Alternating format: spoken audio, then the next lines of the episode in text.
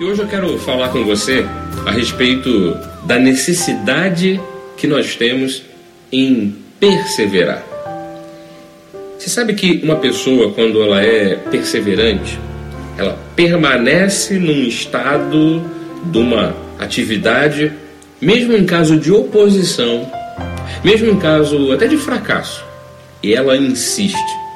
O perseverante, ele começa algo e às vezes até tem que recomeçar algo, e ele vai até o fim. E por isso eu tenho aqui em minhas mãos um texto de Hebreus 10, 36, que diz assim: Com efeito, tendes necessidade de perseverança, para que, havendo feito a vontade de Deus, alcanceis a promessa. Na vida cristã, até mesmo na vida secular, ou em tudo que fazemos, nós precisamos de perseverança. Naturalmente que para as questões do reino de Deus, você encontra na Bíblia é, vários exemplos de homens e mulheres que tinham ou tiveram uma visão de Deus, Deus lhes passou uma espécie de revelação, como por exemplo Noé a respeito da arca, Moisés a respeito da libertação do povo é, do Egito, Neemias quando quis reconstruir as muralhas de Jerusalém e a própria cidade, eles tinham uma visão. Deus revelou isso a eles, lhes concedeu e eles foram perseverantes naquela visão. Nós, quando temos os nossos sonhos, nossos objetivos, principalmente coisas baseadas nas promessas de Deus, que dizem respeito à cura, provisão, à família bendita, nós não podemos perder esse foco. Nós temos que olhar firmemente para Jesus.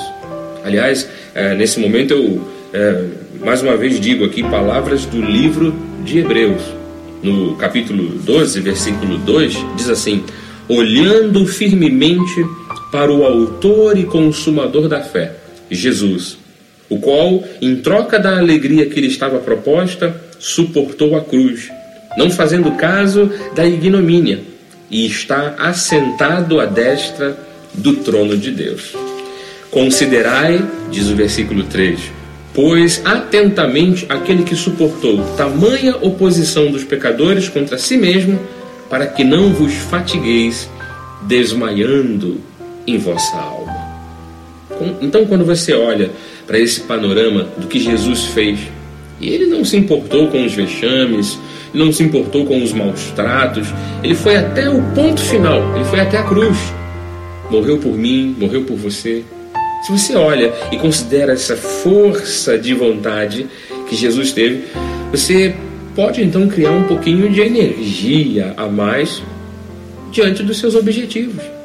Se Jesus fez o que fez, morrendo numa cruz por você e por mim, nós podemos, nos nossos tão breves e, e pequenos objetivos aqui nesta vida, nós podemos ser perseverantes.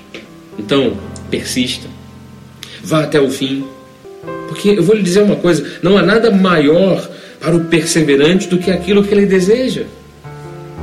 Não olhe para trás, não desista.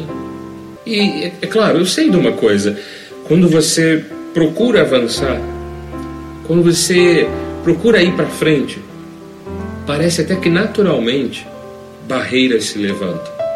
Quando prosseguimos para um alvo, parece que mais problemas aparecem. Há até um ditado popular que as pessoas dizem: quanto mais eu rezo, mais assombração me aparece. Mas a minha dica para você é: avance, conte com Deus. Deus é por você. E se você acreditar que há um cuidado do Senhor para com a sua vida, você vai conseguir ir até o fim.